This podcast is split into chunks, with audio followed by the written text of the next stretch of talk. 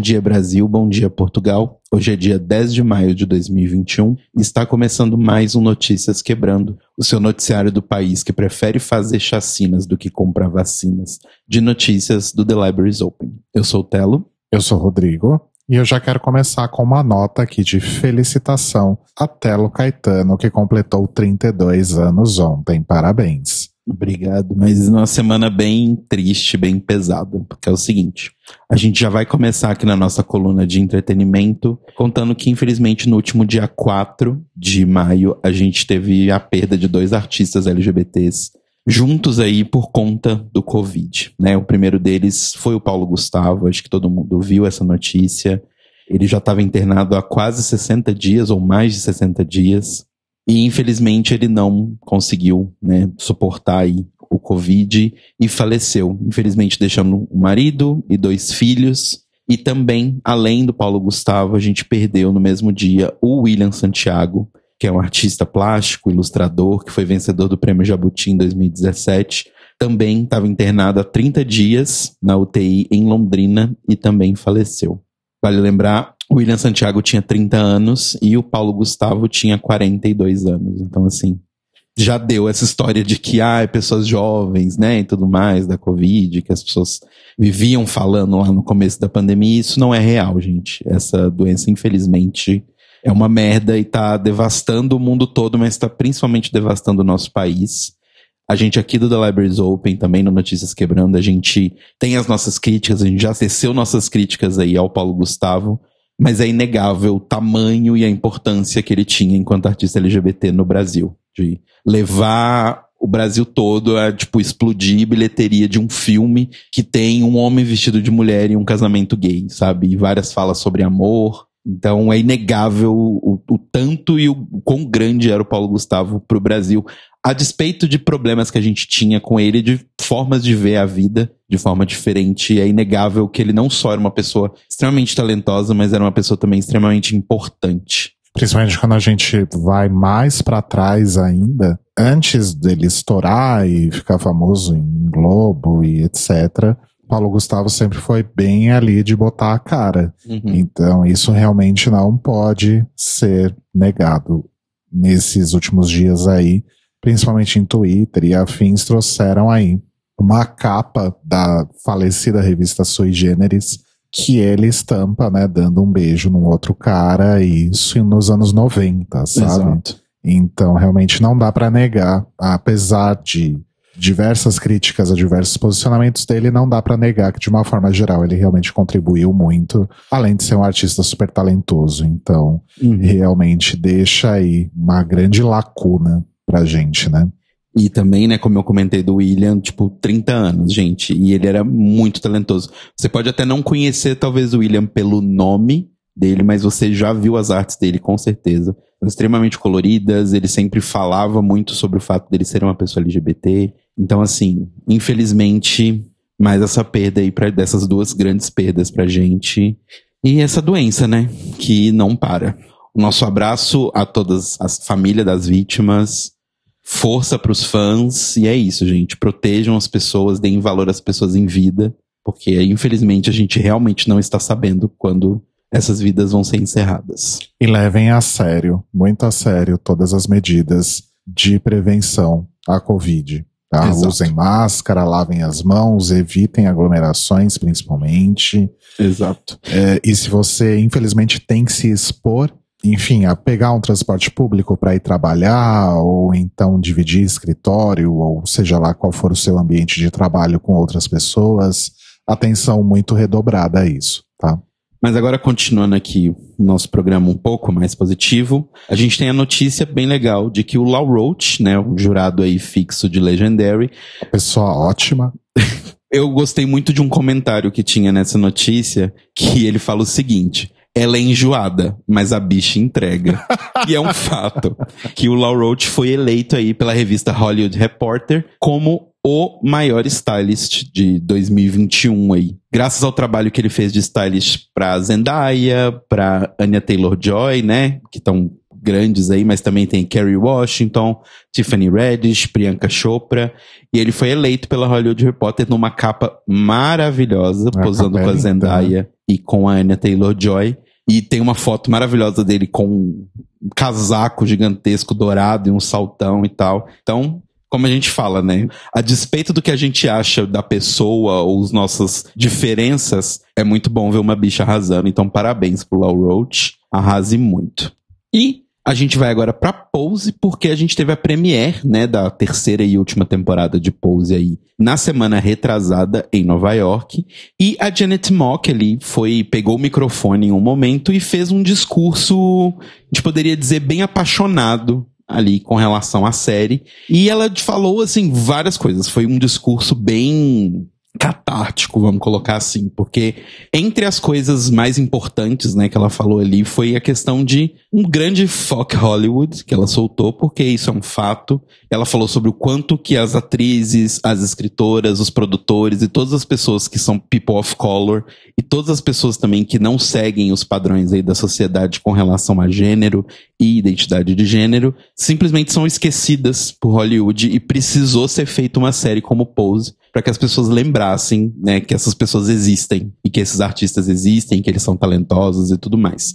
Porém, continuando o discurso, a Janet falou outras várias coisas. Ela meio que falou que ela e a Our Lady J foram chamadas para o projeto depois que o projeto já tinha começado, meio que como do tipo, pessoal da equipe de Pose botando a mão na consciência falando, nossa, acho que a gente vai ser muito criticado falando de pessoas trans e de cor, se for só um homem branco cis escrevendo aqui. E aí chamaram ela e ela chamou a Lady J. Ela fala também que por momentos ela se sentiu extremamente pressionada e ela, em vários momentos, diminuiu a Our Lady J. Ela não especifica exatamente o que aconteceu, mas ela fala que ela se sente muito culpada por isso, porque até ela, que estava ali no, por um outro rolê, deixou que Hollywood, essa ideia de Hollywood, subisse a cabeça dela e ela mesma, em alguns momentos, distratou a Our Lady J. E ela também fala sobre o relacionamento dela com o Angel, né, que interpreta aí o Papi, falando que ela deixou isso subir a cabeça e que ela chegou a trair ele em alguns momentos.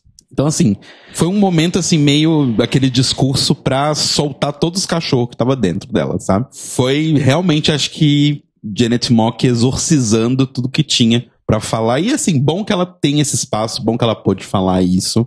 E eu acho que se a gente tira uma coisa muito importante do discurso dela, as pessoas estão, obviamente, destacando, ai, nossa, ela traiu o namorado. Ou, ai, ela falou que ela, em algum momento, desmereceu a, a Lady J. E, tipo, não é isso que a gente deveria estar tirando desse discurso, sabe? O que a gente deveria estar tirando é que é isso, tipo, Hollywood é uma in- indústria que quebra pessoas e quebrou quase uma pessoa como a Janet Mock, que é uma pessoa incrível, que tem uma trajetória foda, é uma pessoa extremamente talentosa, e até ela quase foi seduzida aí por esse caminho. Então a gente não pode deixar que isso continue acontecendo. Inclusive, uma coisa que ela fala que é bem bonita, que é existe uma pressão que é botada em cima dela, em cima da MJ, em cima da Dominique, que é como elas são mulheres não brancas e elas são mulheres não cis que estão dando certo, entre muitas aspas aí na mídia, é botada uma pressão em cima delas que elas não podem mostrar que não é tudo bem. E assim, as coisas não são perfeitas, mas é botada em cima delas uma pressão do tipo, não, vocês estão solucionando os problemas de Hollywood, abrindo todas as portas. E, tipo, não é uma responsabilidade delas, e dois, é uma pressão gigantesca pra você colocar em cima de pessoas que estão simplesmente querendo fazer um bom trabalho. Fora aquela pressão também de que elas não podem errar, porque elas Exato. estão tendo a grande oportunidade da vida Exato. delas, sabe? Toda semana um ator branco faz uma merda, mas tudo bem porque tem outros milhões de atores brancos. Só pelo fato de terem só elas, elas não podem errar nunca, sabe? Uhum. Então, é um discurso bem legal. Eu procurei o vídeo pra ver se tinha o vídeo completo pra colocar, mas como foi uma festa fechada, e eu acho que tem até uma questão aí de PR, até da própria série, eu não acho que eles vão divulgar esse vídeo nunca, mas vocês podem ler na Vulture. Tem, assim, vários trechos do que ela falou. E, como nota pessoal mesmo, eu realmente falo, não foquem no discurso dela nas questões fofoca, TV fama da coisa, sabe? Tem muita coisa importante que ela falou e tá sendo passada por baixo dos panos porque as pessoas adoram fofoca. Uhum. Mas que bom que ela tem essa autocrítica, que ela entende aí que ela pode ter se perdido no meio do caminho e percebeu a tempo, né? Uhum. E é bom ela trazer isso à tona, porque é o tipo de coisa que é muito fácil a gente esconder embaixo do nosso próprio tapete, né? Sim, super. E lembrando também, Mores, que hoje começa aí um novo ciclo do The Library is Open e nós vamos falar então sobre a última temporada de Pose e sobre a nova temporada de Legendary. Então, acompanhe-nos a partir aí dessa mesma segunda-feira para ver aí as nossas opiniões e comentários sobre esses dois programas maravilhosos. Falando em programas maravilhosos, vamos agora para o boletim Nossa. Greg. para o boletim Greg Race, o seu drops de notícias sobre RuPaul, Drag Race, correlatos e afins. Estreia no dia 13 de junho, no Tribeca Film Festival, o documentário Explant, que conta aí a história da Michelle Visage, né, que sofreu aí com uma doença autoimune por conta dos seus implantes de silicone, né, nos seios e que eventualmente optou por removê-los para seguir aí vivendo uma vida mais saudável e plena. Esse filme é de Jeremy Simmons, é produzido pelo Randy Barbato e pelo Fenton Bailey e tem produção executiva da própria Michelle e de David Case. E é um dos lançamentos aí dessa nova empreitada da World of Wonder, que é o Wow Docs. Então, além aí de investir em séries e programas de entretenimento, a World of Wonder também passa aí a produzir documentários. A imagem de divulgação é bem, bem impactante, assim, é a Michelle Visage deitada numa cama de hospital, com aquelas toquinhas, né? E com a frase, quando menos, de fato, é mais. Muito mais. No seu Instagram, a Michelle fez um post dizendo que, nas últimas seis décadas, milhares de mulheres ao redor do mundo desenvolveram algum tipo de doença com sintomas de desordens autoimunes. E o fator comum na maioria desses casos eram os implantes de seios. A Michelle especificamente desenvolveu a doença de Hashimoto, que é uma desordem autoimune que ataca a tireoide. Ela foi diagnosticada com isso quando ela tinha só 29 anos. Ela lutou aí contra os sintomas durante muito tempo e os médicos e cirurgiões simplesmente não identificaram ou nunca confirmaram que havia uma conexão com os implantes. E em 2019 ela identificou isso e optou então por removê-los e hoje Michelle tá aí super feliz, arrasando e desenvolvendo vários e vários e vários projetos. Então, realmente pode ser aí um documentário interessante, muito provavelmente vai estar disponível para quem assina o streaming da World of Wonder, não sei, tô dizendo aqui, não tem isso nas fontes, mas assim, a gente sabe que eventualmente vai cair aí nas nossas mãos, né? E na semana passada, tomamos aí um grande susto. Na verdade, quem tomou o susto maior foram The Vivian, Tia Coffee e Veronica Green. Três participaram aí das temporadas de RuPaul's Drag Race UK. O que estava rolando? As três estavam ensaiando para uma apresentação num clube lá de Londres, o Heaven, que é um clube icônico lá. E Durante o ensaio, de repente, elas foram surpreendidas com a polícia tomando o lugar, né, e retirando-as do lugar, porque eles haviam recebido, enfim, uma dica anônima de que haveria aí um pacote suspeito plantado aí na região. Inclusive, os arredores ali do clube, incluindo a estação Charing Cross, foram evacuados porque esse pacote provavelmente era uma bomba. Gente. Então aí a Metropolitan Police fez ali uma, uma varredura no clube e nos arredores, mas no fim das contas era uma ameaça falsa, né? Não, não Uhum. tinha, não tinha nada ali. Mas supostamente, né, quem fez aí essa denúncia realmente queria causar aí todo esse medo e teria sido realmente de fato algo ali direcionado não necessariamente para as queens, né, não necessariamente para Vivian, Tchakov e Verônica, mas uma ameaça aí a qualquer performer, qualquer pessoa que estivesse dentro desse clube de público LGBT, né? Então, uhum. provavelmente foi de fato uma ameaça aí de tom homofóbico, LGBTfóbico. Enfim, imagina o susto. Nossa. Vivian Tchakoff e Veronica Green deram declarações aí nas suas redes sociais dizendo que ficaram muito abaladas por conta disso, ficaram realmente com muito medo. E isso vem justamente no momento em que as atividades estão aos poucos, gradativamente sendo retomadas em Londres, né? Então, deve ser realmente uma sensação muito mais horrível ainda, né? Além de ter que lidar com toda a situação da Covid, ainda por cima uma ameaça desse tamanho. Uhum. Então, força aí para as nossas queens, tomara que elas consigam passar aí por isso e que ninguém tenha que sofrer mais com esse tipo de ameaça. Exato, e que bom que era falso no fim das contas, Sim. pelo menos, né? Mas sabe quem não é falsa? Hum. Tamisha e Man. Aqueles, né, que tenta criar um link de qualquer forma. Pois é, amores. Tamisha e Man is coming for World of Wonder. A gente já tem visto aí há algum tempo alguma coisinha relacionada a Tamisha e a sua guerra contra a World of Wonder. Isso porque, assim como outras queens que passam por RuPaul's Drag Race, Tamisha teve que assinar um contrato que é simplesmente assim absurdo. Seria chamado de leonino. Exato. Esse aí. No mínimo leonino, talvez draconiano. Né? Tamisha andou fazendo algumas lives já faz algum tempo. A temporada 13 ainda estava acontecendo quando ela começou essas lives, depois que ela tinha sido eliminada. Tentando até, de certa forma, aí, aproveitar a popularidade que ela teve durante a temporada, né? E no início ela tinha um tom aí um pouco mais de boas, né? Falando até que eventualmente se participaria de um All-Star se fosse convidada, mas já começando a trazer aí um pouco de indignação em relação ao programa e ao World of Wonder, falando, por exemplo, que reality é scriptado. Conte-nos algo que não sabemos, tá, Misha? Mas enfim.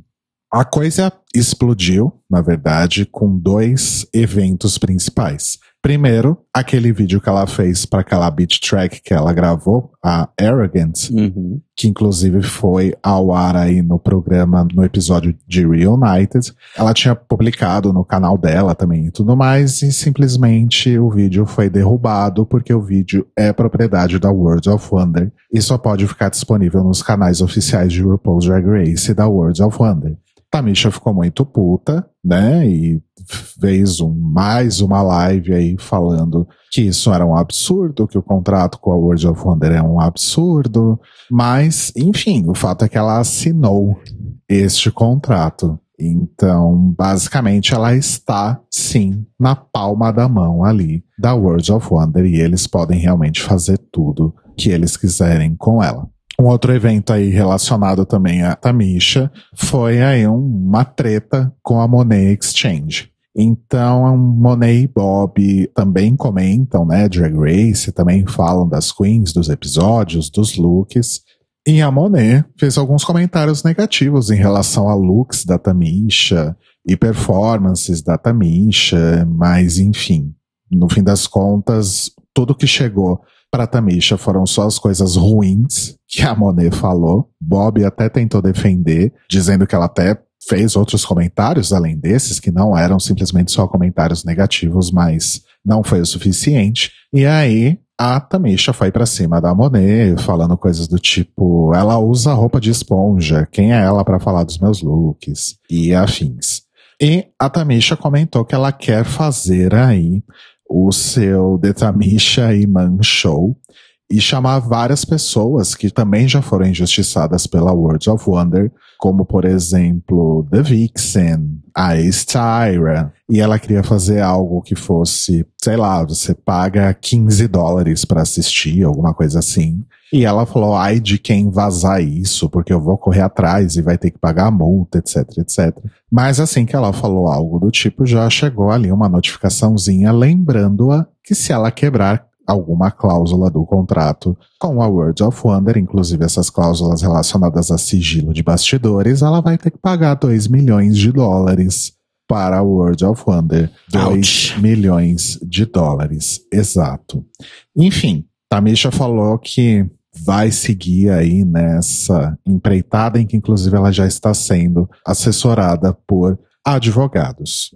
Bom, finalmente o tal do contrato chegou aí às nossas mãos e de fato ele é bastante complicado. Então, basicamente, quando você assina, você está dando ali o aval para a World of Wonder fazer o que ela quiser com a sua imagem e você tem que concordar com tudo que a World of Wonder pedir para você fazer em qualquer lugar, tá? Exato. Globo terrestre, né? Durante cinco anos, né? Então, sei lá, a produção pode te ligar agora e falar que amanhã você tem que estar tá bem linda e montada no endereço tal para dar uma entrevista ou fazer um photoshoot para uma revista. E você tem que ir. Tudo que você produzir vai ser monetizado para os canais e redes da World of Wonder, como foi o caso aí do vídeo da música da Tamisha. E esse contrato diz que você tem que estar à disposição, além da sua temporada, você tem que estar à disposição para outros quatro ciclos, incluindo aí All Stars.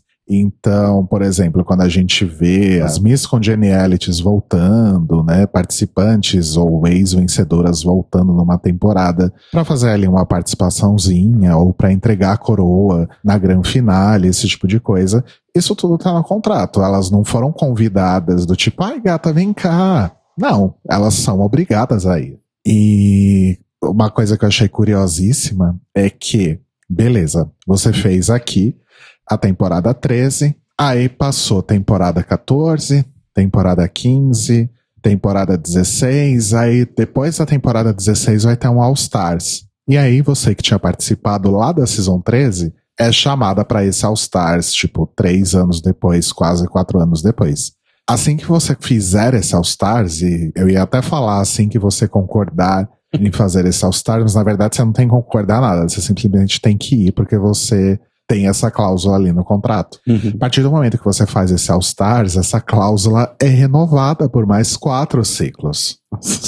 Ou seja, você realmente pode ficar anos e anos e anos e anos presa a esse contrato. Sabe o que, eu pensei depois que eu fiquei sabendo essa notícia? Torna-se ainda mais nefasto o fato de fazerem All Stars um atrás do outro. Porque significa que eles estão renovando os contratos com as queens continuamente. Uhum. Então Exato. significa que tem queens que vão estar tá presas nisso para sempre. Exatamente. E aí, tudo que as queens fizerem em relação a merchandising, etc., que tem alguma relação aí com o programa, quem monetiza com isso é a World of Wonder e você ganha ali um cachezinho. Inclusive, o cachê que elas ganham por episódio que elas gravam no reality é 400 dólares. Meu Deus! Exato. E assim, ai, tô puta, não concordei com esse contrato, eu quero romper esse contrato, eu quero um advogado. Claro, gata, você pode ter o seu advogado, só que esse advogado tem que ser da World of Wonder. Meu Deus. Enfim, quem quiser mais informações aí, tanto sobre a treta da Tamisha quanto essa questão do contrato, a gente vai deixar aqui dois links na descrição do nosso episódio lá no nosso site, thelibrariesopen.com.br. O vídeo sobre a Tamisha é das nossas queridas do canal Dragbox, que elas explicam direitinho ali como que tá sendo toda essa treta da Tamisha. E sobre o contrato, vocês podem conferir aí o link de um vídeo da Desi Rebeck lá no canal do TNT Dragging, que ela detalha aí todos esses pontos do contrato com direito a prints. Nossa, sério, esse vídeo do contrato da Desiree, eu fui assistindo e foi me dando desespero pelas queens. Uhum. É assustador, né? Então, assim, pense duas vezes antes de entrar em RuPaul's Drag Race. Porque você pode nunca sair. Exato. E ainda por cima vai ter que ir lá fazer show com ameaça de bomba no lugar. E sabe o que eu fiquei pensando? Aquele tênis que a Tamisha tinha, que era com a foto de promo dela da temporada, Provavelmente ela tirou da loja não porque esgotou, mas deve ter dado justamente essa treta. Sim. Ou talvez os advogados dela falaram: ó, oh, essa foto de promo foi o Adolf Wonder, então ela tem relação com o programa. Então tira esse produto, porque eles vão querer todas as vendas desse produto para eles. Exatamente. Tretas. Pois é, amores. E assim se encerra o Greg Race dessa semana. E depois dessas tretas aí, que não são tão leves assim, mas um pouco mais leves, a gente vai mergulhar em tretas bem pesadas no Manicômio Brasil SA, dessa semana que tá assim o suco do lixo, mas vamos lá. A primeira notícia, acho que é uma das grandes coisas que aconteceu essa semana, é que começou a CPI da pandemia, esse clássico momento que o Brasil faz quando tá chegando perto de uma eleição e faz uma CPI. Começaram essa semana as oitivas, né, para eles ouvirem as pessoas. A CPI é presidida pelo Renan Calheiros, do MDB de Alagoas, e é vice-presidida pelo senador Randolfo Rodrigues, do Rede do Amapá. Essa semana foram ouvidos os ex-ministros da Saúde Henrique Mandetta e o Nelson Teich, além do atual ministro da Saúde, o Marcelo Queiroga, num depoimento que durou cerca de 10 horas. Alguns dos senadores ali que estão participando têm reclamado aí, tanto em, em, entrevistas quanto em redes sociais e tudo mais, que eles estão achando que a CPI está sendo muito parcial e que parece que eles estão, abre aspas, preenchendo um rascunho que já foi feito ao invés de procurar uma verdade pura, fecha aspas. Outros senadores também estão acusando que, na verdade, o estranho dessa CPI é que ela está se focando apenas numa escala nacional. Até agora não tem nenhuma preocupação em chamar, por exemplo, representantes de estados ou municípios ele, para eles, né, isso parece que está querendo transformar a CPI em um palanque para as eleições de 2022. O que eu entendo desse conjunto de reclamações é: não queremos que o Dória seja o próximo presidente, chamem ele para depor, porque a gente precisa botar um pouco de culpa nele também para distribuir essa culpa. Aquela clássica frase: a culpa é minha, eu distribuo ela para quem eu quiser. De acordo com Randolfo Rodrigues, os depoimentos dos ex-ministros aí da saúde deixaram bem clara que existe sim uma intervenção feita por um comando paralelo ali ao Ministério da Saúde nas questões relativas à pandemia. Então as decisões não são feitas pelo Ministério da Saúde. Entre essas pessoas, obviamente, é citado o Jair Bolsonaro, mas dá a entender que são mais pessoas até agora, pelos depoimentos que já foram feitos. De acordo com o Randolfo também, apesar deles ainda não terem ouvido o Pazuello, né, que foi o primeiro aí dessa listagem de ex-ministros da saúde, ele acredita que foi justamente na gestão do Pazuello que começou esse comando paralelo aí do Ministério da Saúde. Já o Renan Calheiros, que é o presidente da CPI, ele foi um pouco mais direto, né, depois dessa primeira semana de oitivas, e disse que tá bem claro para ele que o Jair Bolsonaro sim ajudou muito a expansão da pandemia no Brasil, né? E ele cita, inclusive, pelo fato dele ser contra o isolamento, ele ter vetado o uso de máscaras em círculos próximos ali do governo, ter defendido remédios sem, sem eficácia comprovada, né? Como a famosa cloroquina aí. E além disso, o Bolsonaro continua continuamente atrapalhando a entrega de insumos para brasileiras, né? Por exemplo, dificultando as relações entre Brasil e China. Então, assim, existe um trabalho, sim, e a CPI está entendendo que Bolsonaro está não só passivamente, mas ativamente atrapalhando a condução da pandemia aí no Brasil. Os próximos convocados da CPI dessa semana agora vão ser o presidente da Anvisa, o Antônio Barra Torres, o advogado Fábio Weingarter, que é ex-chefe da Secretaria Especial de Comunicação Social do governo Jair Bolsonaro, o ex-for-chanceler aí, né, o Ernesto Araújo, que é um dos mais esperados, inclusive, pelos senadores participantes da CPI, porque vale lembrar de toda a confusão do Ernesto Araújo, tanto com a Índia quanto com a China, que atrapalharam bastante as negociações aí de vacina e representantes da Pfizer também. Para a semana que vem devem ir os representantes do Butantan, da Fiocruz, da Sputnik e o Eduardo Pazuello, que disse que não foi essa semana, ele tinha sido convocado para ir essa semana, mas não foi porque de acordo com ele, ele teve contato com uma pessoa que tinha covid, então ele não queria ir para não, né, não contaminar todo mundo. Ai, que bonzinho, que consciente. Me parece aí tentando arranjar um tempo para inventar desculpas melhores, mas enfim. Imagina, super consciente aqueles. É.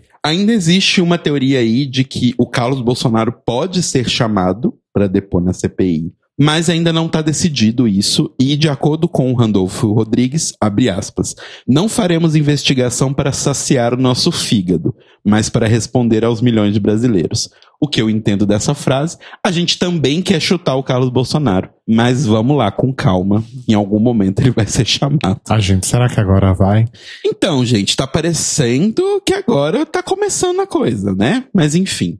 E a CPI da pandemia já tá dando alguns resultados aí. Vários dos vídeos de pessoas negacionistas ou pró-kit Covid, né, de cloroquina, estão sendo retirados do YouTube ou pela CPI da pandemia ou pelo próprio YouTube. Na verdade, a CPI já tirou mais vídeos do que o próprio YouTube tirou da plataforma, mas os vídeos estão sendo retirados, inclusive depois de 337 dias no ar, o Ministério da Saúde apagou no site oficial do Ministério a recomendação de uso de cloroquina em casos leves é aquela famosa expressão, a barata voa, né? Quando começa a ver o negócio. E falando em barata voa, outras pessoas que estão apagando vídeos aí também, que defendiam, né, cloroquina e defendiam outras merdas desse tipo, ou eram contra a vacina e negacionistas da pandemia, são o Alexandre Garcia e a Leda Nagli, né, que estão aí escondendo vídeo à torta e à direito. What a crew. Pois é. O Alexandre Garcia já deletou sete vídeos do YouTube dele e a Leda Nagli tornou privados 32 vídeos, a maioria desses vídeos defendendo aí mentiras sobre a pandemia. Então, é o famoso barata voa, gente. Assim, eu espero que vão atrás de todo mundo. A gente sabe que CPI no Brasil é sim uma coisa para mover política. Uma CPI que acontece um ano antes de uma eleição não é de graça sabe? Essas coisas. A gente vive no Brasil há bastante tempo para perceber que não é porque as pessoas são boazinhas. Existem planos, mas assim, se um desses planos é escorraçar a família Bolsonaro, eu sinceramente estou a favor. Então, vamos ver o que vai acontecer nisso tudo aí. E aí, com isso, né, começa a chuva de bombas de fumaça e cortinas aí que o governo Bolsonaro começa a tentar fazer para tapar esse problema da CPI da pandemia. E uma delas é que semana passada a gente falou sobre a decisão do Marco Aurélio Melo, né, do Supremo Tribunal Federal, de proibir esse lance de não acontecer o censo, né? Basicamente a decisão dele foi que vai ter que acontecer, deem o seu jeito precisa acontecer, que foi um, uma decisão que ele tomou a partir de um pedido do governador do Maranhão, o Flávio Dino, do PCdoB. E aí, essa semana, o governo Jair Bolsonaro recorreu, através da Advocacia Geral da União, para que essa decisão do Marco Aurélio Melo não seja uma determinação monocrática, né? ou seja, não seja uma decisão feita só por ele e que entre em votação para todo o Supremo Tribunal Federal aí. De acordo com o governo e a advocacia, a decisão do Marco Aurélio impõe necessariamente a alteração de lei orçamentária anual, ou seja, teria que novamente ser feito um orçamento, novamente esse orçamento ser apresentado ao Senado, lembrando que o Senado é onde está sendo feita a CPI da pandemia.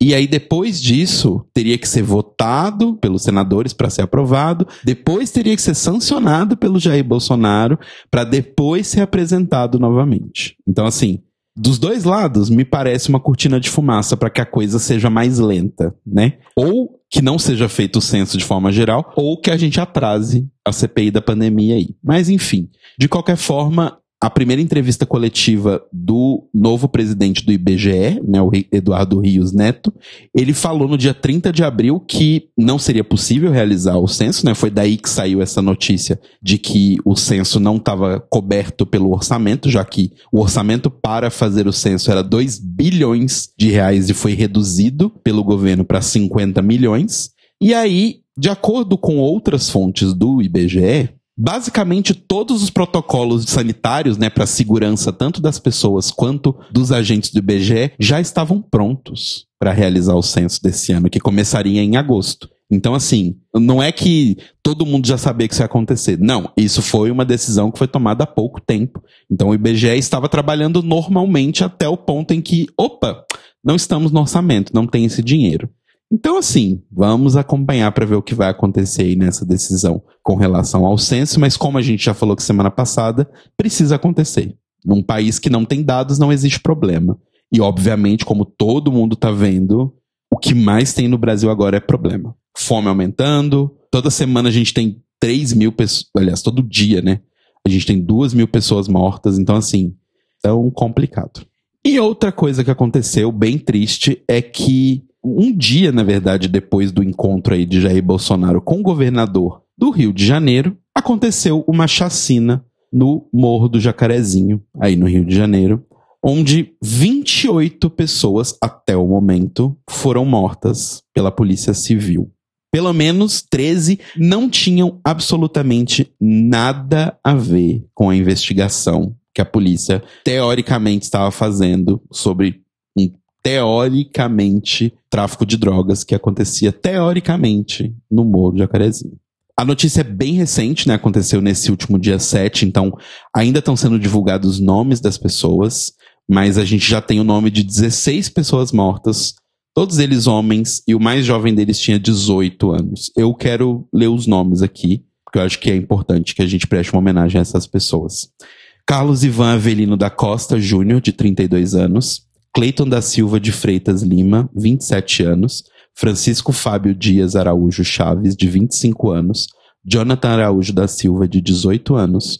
John Jefferson Mendes Rufino da Silva, de 30 anos. Jonas do Carmo, de 31 anos. Isaac Pinheiro de Oliveira, de 22 anos. Márcio Manuel da Silva, de 41 anos. Marlon Santana de Araújo, de 23 anos. Maurício Ferreira da Silva, de 27 anos, Natan Oliveira de Almeida, de 21 anos, Raí Barreto de Araújo, de 19 anos, Richard Gabriel da Silva Ferreira, de 23 anos, Rômulo Oliveira Lúcio, de 20 anos, Tony da Conceição, de 30 anos, e Wagner Luiz de Magalhães Fagundes, de 38 anos. Essas são as pessoas que já foram divulgadas os nomes, foram 16 das 28 pessoas por enquanto. Então, assim, nossa força ao pessoal do Jacarezinho e, mais uma vez, a polícia brasileira matando pessoas a rodo numa suposta luta aí contra o tráfico de drogas e, né, enquanto isso, tem certos netinhos de ex-presidente brasileiro que não só tinha milhões de reais em cocaína no seu helicóptero, como disse numa ligação gravada e transmitida para todo o Brasil que ia matar o primo caso ele caísse em algum problema. Mas essa pessoa, a Polícia Civil não invade a casa dela. Ela tá aí muito bem, inclusive no momento escondida em algum lugar, porque saiu das notícias completamente para que não fossem atrás dele. Então, assim, essa guerra não é contra as drogas nem é contra o tráfico, é contra pessoas. Sim. Nossa, que horror isso. Outra notícia ruim, para continuar aqui, porque hoje tá difícil.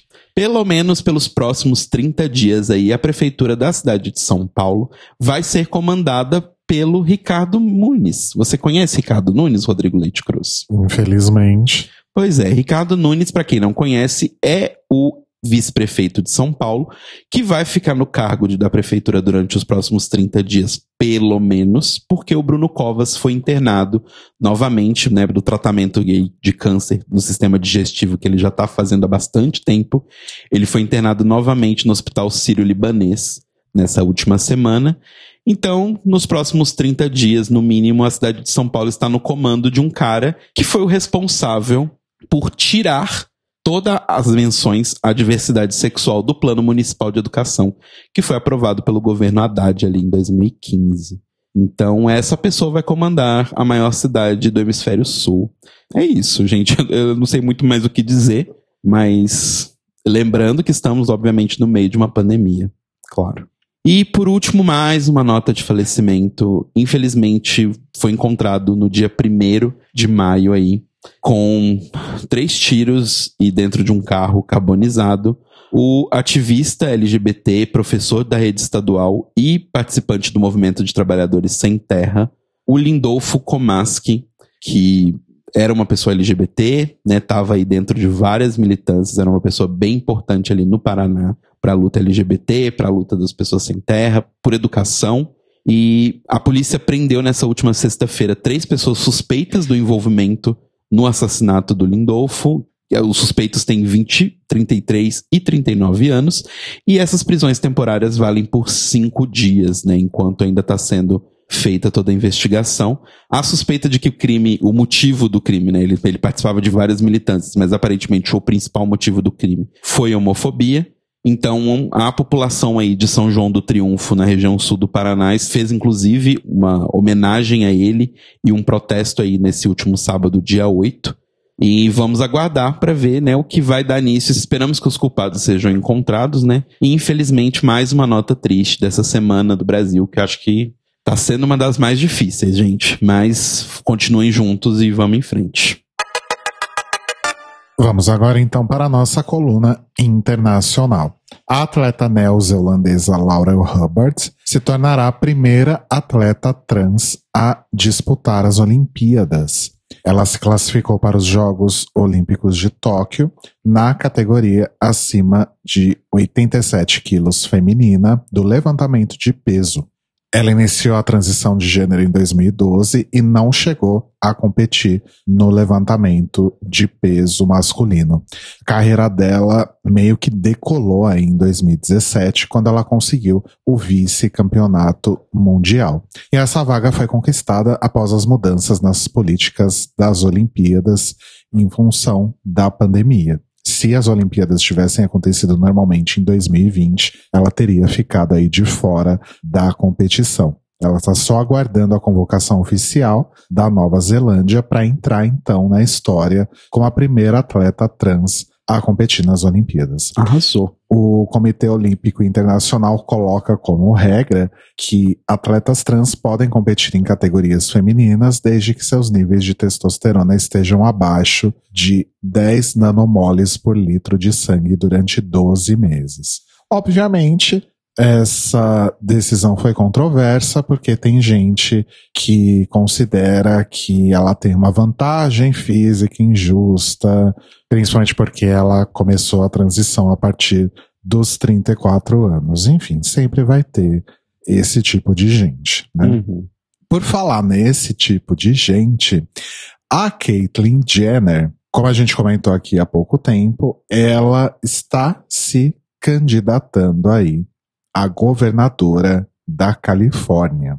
Então, a Caitlyn deu o pontapé na sua campanha, lançou aí um vídeo em que ela comenta que ela quer salvar a Califórnia dos democratas. Afinal, segundo ela, a Califórnia é o lugar onde o sonho americano cresceu. Esse vídeo de campanha inclui imagens dela ganhando ouro pelos Estados Unidos nas Olimpíadas de 1976, imagens no Prêmio Anual de Excelência em Desempenho Esportivo de 2015, enfim. Vale lembrar que a Caitlyn apoiou Trump na eleição de 2016, mas depois ela fez críticas para a administração do Trump e a forma como ela lidava com as pessoas trans. Mas nos últimos dias, ela se envolveu numa polêmica dizendo que acredita que o esporte feminino nas escolas deve ser protegido e que as meninas trans que nasceram do sexo masculino não devem competir com alunas que biologicamente nasceram no sexo feminino. Ela disse o seguinte, abre aspas, esta é uma questão de justiça. É por isso que me oponho a meninos biológicos que são trans competindo em esportes femininos na escola. Não é justo e temos que proteger os esportes femininos em nossas escolas. Fecha aspas. E aí, quando o repórter perguntou a ela se proibir garotas trans de competir com outras garotas deslegitimaria sua identidade de gênero, ela se recusou a responder. Coerência. Cadê? Ai, ai. E lá no Chile, tá rolando aí a organização de uma campanha chamada Orgulho Tom para arrecadar fundos para profissionais LGBT impossibilitados de trabalhar durante a pandemia, como DJs, drag queens, garçons, cantores, seguranças, etc. Essa ação é uma parceria de 18 sites e canais online LGBT e em 5 e 6 de junho será realizada uma live de 27 horas com performances, entrevistas e debates. A indústria do entretenimento já está sofrendo ali no Chile bem antes da pandemia, desde 2019, na verdade, quando começou aí os movimentos de protestos que tomaram as ruas do país e, obviamente, com a Covid-19 tudo se agravou ainda mais. Então, muito legal essa iniciativa. Só uma pena que realmente não tenha apoio de outras organizações maiores. É uma coisa realmente bem ali restrita, mas a gente torce que seja realmente de muito sucesso e que consiga arrecadar aí um valor significativo de fundos para esses profissionais. E para finalizar, Lisboa vai ganhar em 2022 o Museu Lusófono da Diversidade Sexual, para resgatar a história de nove países que falam a língua portuguesa, mostrando aí as conquistas da comunidade LGBT+, em Angola, Brasil, Cabo Verde, Guiné-Bissau, Guiné Equatorial, Moçambique, Portugal, São Tomé e Príncipe e Timor-Leste. Essa iniciativa partiu do Franco Reinaldo, que é diretor do Museu de Diversidade Sexual em São Paulo, do Estevan Lekich, que é brasileiro proprietário de um museu em Portugal, e do Antônio Cerzedelo, que é um ativista LGBT português. proposta inicial é catalogar e criar um acervo digital de documentos. Eles, inclusive, vão liderar uma campanha para doação de itens para esse acervo.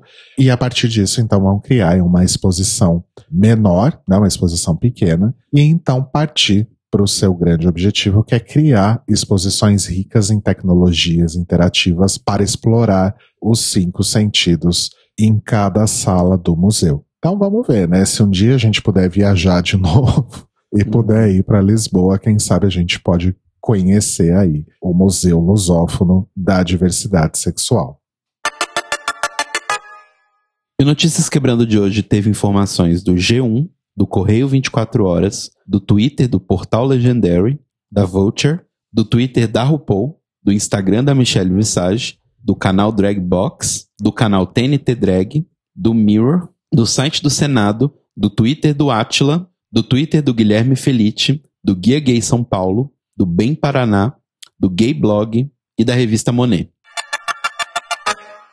Indicações essa semana? Bom, então a indicação que a gente vai fazer aqui juntos é uma série, uma antologia, na verdade. É, não chega a ser uma antologia, eu acho, né? É, porque é tudo conectado. É conectado. Né? É. é verdade. Enfim, uma série de ficção científica que está disponível no Prime Video e se chama Tales from the Loop. Então, é uma série aí de oito episódios, é isso? Isso. Isso, são oito episódios que contam aí a história de um mesmo universo, né? Cada episódio é um centrado ali em algum personagem em particular, mas são histórias independentes que fazem parte de um mesmo universo, de uma cidade nos Estados Unidos, se não me engano, em Ohio. Em Ohio, né? Isso. A cidade foi escolhida para ser aí o centro, ser o, o, lugar aí de um centro de pesquisa e desenvolvimento de tecnologia chamado Loop. Não sei se, se isso é um spoiler, mas eu acho que não.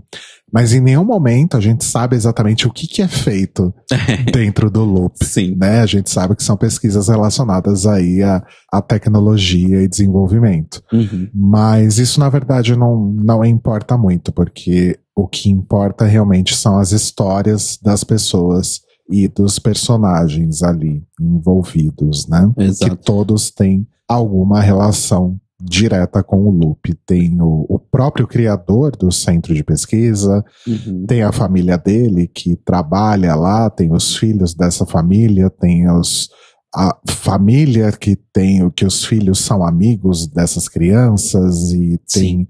uma história linda do moço que trabalha como segurança ali, né, que trabalha uhum. na portaria do Loop.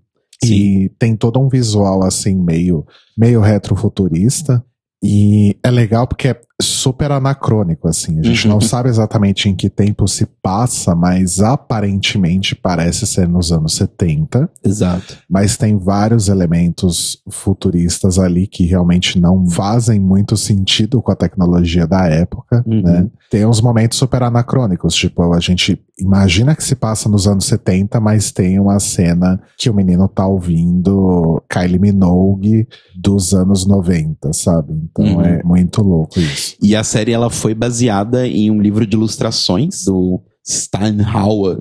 Simon Steinhag, talvez? É, Steinhag. Eu não sei a pronúncia exata, mas a série é baseada nesse livro de ilustrações dele, que são essas ilustrações bem estilo americana, assim, sabe? Tipo, essa ilustração meio que representa ali o centro dos Estados Unidos, aquela coisa bem clássica que a gente vê, lembra de filmes de sessão da tarde do centro dos Estados Unidos, assim, só que com essas peças de tecnologia, né? Então você tem crianças brincando num campo de centeio, mas tem umas torres super tecnológicas no fundo.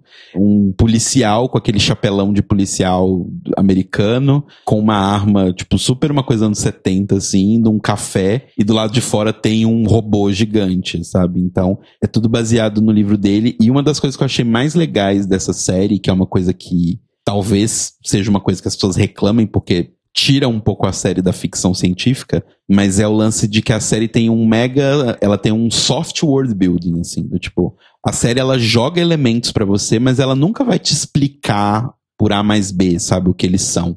Então, por exemplo, o Rodrigo tava falando dessas coisas da tecnologia, do tipo, tem um episódio que eles estão lá e aí tem um trator numa cena, que eles estão consertando esse trator, e esse trator flutua. E isso é só um fato. Isso não é uma coisa do tipo, Não Ah, eles vão- uau, é, eles vão explicar a tecnologia por trás das, de fazer coisas flutuar. Não, o trator flutua, ponto, sabe? Então é, é um software building, assim, bem legal. Eu acho que as atuações são incríveis, não tem nenhuma atuação ruim na série. Uhum. E, assim, é uma das séries mais sensíveis, assim, que a gente já viu em, em bastante tempo, assim. A gente deve fazer um, mais um podcast de casal especial falando sobre essa série. Sim. Mas assim, assistam se vocês tiverem acesso aí ao Prime Video, mas se não tiverem também, sabem como fazer, né? Sim. De fato, né, ela é muito delicada, né? Tudo, Sim. tudo muito bonito. Ela me lembra bastante Black Mirror da época que era bom Black Mirror, sabe? Do tipo, Sim. quando não era só um show-off de cenas que você não esperava com tecnologia muito louca, sabe? Antes era uma coisa muito diferente, assim. Então, do tipo, Era tudo muito natural, né? é, era fazia- tudo muito natural. Fazia parte do universo. Exato. Você, você só assimilava que fazia parte do universo. Você não ficava tipo, nossa, mas vão explicar por que, que isso é Uhum. assim? Né? Exato, e não existe essa necessidade. Então, a gente aconselha todo mundo a ver essa série. E aí, na mesma toada de ficção científica, tem a minha outra indicação. Ai, posso só eh, adicionar Claro, outra claro. coisa? Tem- essa série tem vários produtores executivos, mas com destaque aí pro Matt Reeves e pro Mark Romanek, né? Sim. Que são, enfim, pessoas muito, muito boas, muito criativas. E a trilha sonora, ela é composta pelo Philip Glass e pelo Paul Leonard Morgan. E assim, só de começar aquele pianinho já me dava vontade de chorar. Então, sério, é uma série realmente de tocar o coração, assim. Assistam Tales from the Loop. Inclusive, a música me lembra um pouco aquela Moonlight Serenade do Bar? É Bar? Não sei se é bar, mas não, não sei, eu não fiz a, a relação. É, ela me lembrou, mas assim, essa música sempre me faz chorar, então é, é, maravilhoso, gente. Assistam, realmente é muito bom. E aí, nessa mesma toada, eu assisti um filme aí que eu sempre quis ver, mas nunca tinha visto, sei lá por que motivo, que é Contato, né, do Robert Zemeckis, dos anos 90, se eu não me engano, acho que 90 e poucos, que conta a história aí da Ellie, que é uma astrônoma, que ela faz um trabalho meio diferente ali para aquela época, que ela ainda usa muito questão de som, né, de frequências sonoras, para poder escutar as estrelas e, e ela trabalha dentro do SET, que é o, o programa ali americano de procura de vida extraterrestre. E o filme ele é um filme super de ficção científica, ele é baseado no livro do Carl Sagan, né, Contato. Só que é uma história tão bonita sobre sobre fé, vai. Eu acho que é o principal tema do filme, assim, é sobre fé e como você acreditar nas coisas e como você seguir os seus princípios é muito mais importante do que você seguir o caminho mais fácil e tudo mais. E aí eu entendi finalmente por que que a Katia, né, a drag queen Katia é tão fascinada assim com o contato. Porque é um filme muito bom e eu estou morrendo de vontade de ler o livro. Eu já tenho o livro no meu Kindle, mas ele estava na lista de leitura ali, ele pulou várias, vários caminhos ali para ficar em primeiro lugar na lista de leitura. Eu tô morrendo de vontade de ler, mas é um filme muito legal, assistam, assim. Obviamente, hoje em dia tem alguns efeitos visuais que são um pouco datados, mas ainda tem coisas geniais, assim. Eles fazem uns truques com espelho, principalmente, que são incríveis, assim. E a primeira cena do filme é uma coisa assim, pra mim, eu gosto muito de pesquisa científica, assim, principalmente essa parte física e astronomia, assim, quando eu era criança, uma das minhas profissões, aquelas profissões de criança que a gente sempre fica trocando, sabe? Uma das minhas que sempre ficava era astronauta ou astrônomo, eu sempre gostei muito disso. Eu cheguei a cogitar bastante em fazer astronomia na faculdade, acabei desistindo. Só assim, não é um spoiler, mas a primeira cena mostra uma cena assim do planeta Terra, e aí vai se afastando do planeta Terra, você vai vendo todo o sistema solar e tal, e aí você vai ouvindo as transmissões sonoras, né, que o planeta Terra fez. Então, primeiro tem uma música ali dos anos 90, que é das Spice Girls, e aí vai afastando, vai afastando, vai afastando, e cada vez mais você vai ouvindo transmissões antigas.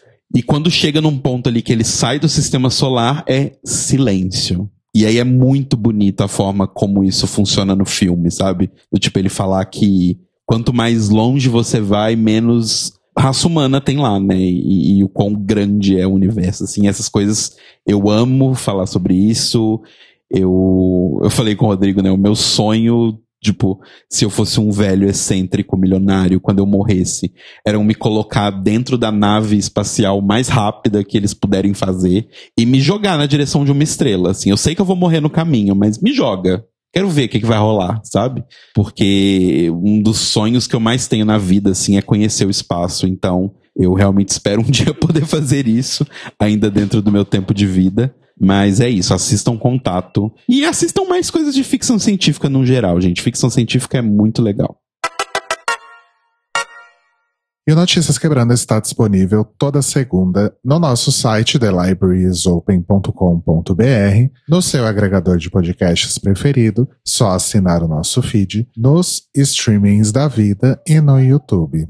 E se você quiser mandar um e-mail pra gente para contar qual é o seu filme de ficção científica favorito, manda seu e-mail para contato@thelibrariesopen.com.br ou então deixa um comentário pra gente no nosso YouTube ou no nosso site. Lembrando que você pode interagir com a gente no Twitter e no Instagram pela arroba Tlio Podcast ou ajudar a gente financeiramente lá em apoia.se barra The Libraries Open.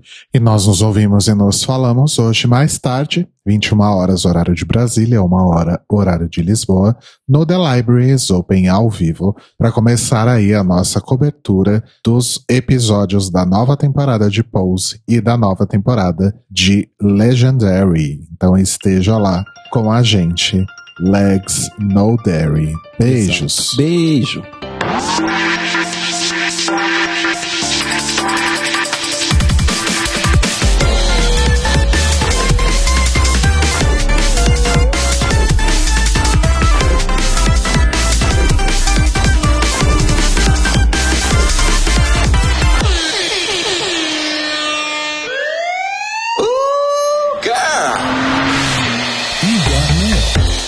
São os nossos queridos apoiadores que nos ajudam a fazer do Tlio um podcast cada vez melhor por meio da nossa campanha no Apoia-se.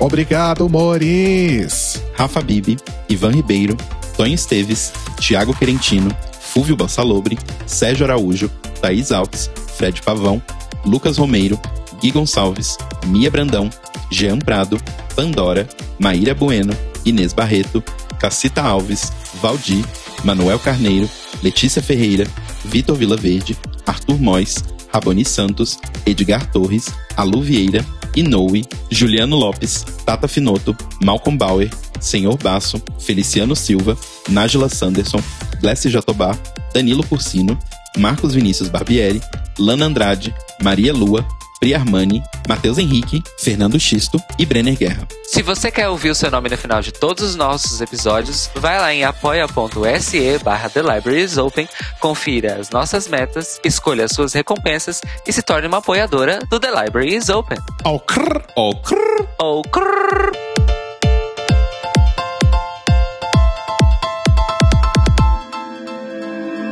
Este podcast faz parte do movimento LGBT Podcasters. Saiba mais em www.lgbtpodcasters.com.br ou usando as hashtags e arrobas LGBT Podcasters no Twitter e no Instagram.